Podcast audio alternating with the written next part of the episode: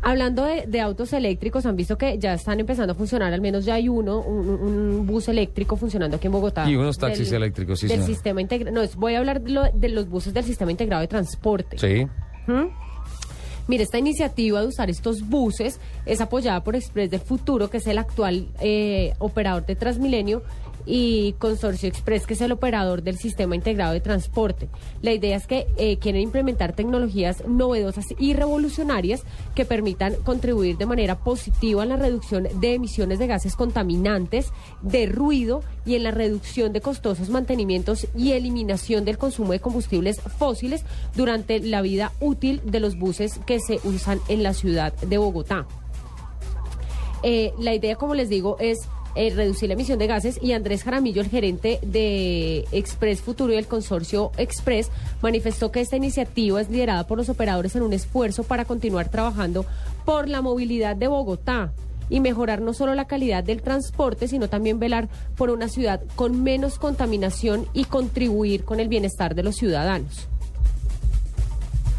Entonces el proyecto está impulsado a que definitivamente se haga el cambio para el servicio de transporte esa público es la idea. hacia que esa la- clase de que vehículos. El transporte público quiere empezar a, A mudar a mudar hacia un vehículos eléctricos. hacia vehículos buses eléctricos. eléctricos. Ah, sí, señor. Usted sabe que no es la primera vez que se utiliza que se utiliza buses eléctricos en la capital. ¿Sabe usted que usted es muy joven para No, hablarle pero de, sí los, estaba el trolley. de los trolleys? Pero mire, le cuento.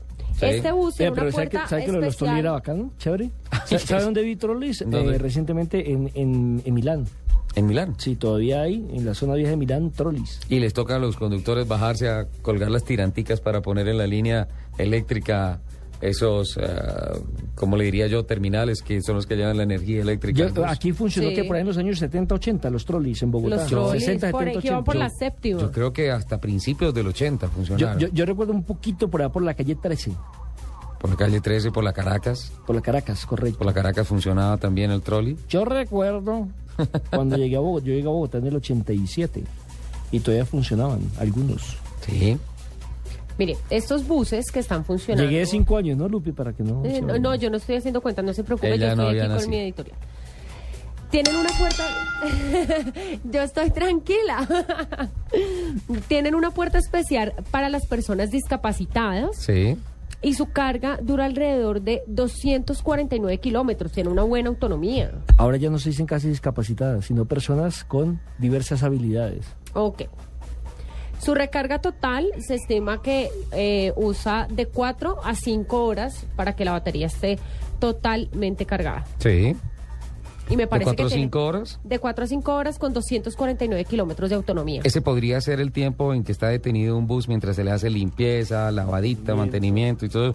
Está en la estación y vuelve otra vez a la ruta. Claro, entonces lo que están haciendo ahorita son estudios, o sea, lo que quieren hacer con estos buses que están en una etapa de estudio es mirar cómo es el, el rendimiento operacional, cuánto es el consumo de energía a lo largo del ciclo de conducción cómo se comportan las baterías en términos de carga y descarga Sí. y cuál es el, totumo- el consumo total de energía y esto cómo los ayuda también al rendimiento de la realización de las, de- de las rutas. Ahí, y empate este informe con lo que nos ha presentado Nelson Asensio, que en esa gestión, en esos estudios, Lupi, se va a arrojar que lo primero que van a decir es nos ahorramos tanto en la tanqueada de los buses. Pero ¿cuánta, cuánta energía se está consumiendo? Sí, pero lo primero que van a decir es, bueno, en galones nos gastábamos mil millones de pesos, ahora en vatios, en kilovatios nos estamos gastando eh, 200 millones de pesos. Hay un ahorro del tanto por ciento, entonces- entonces ahí es donde viene el tema de la discusión. La discusión es que los que están produciendo los combustibles fósiles todavía no quieren soltar el negocio.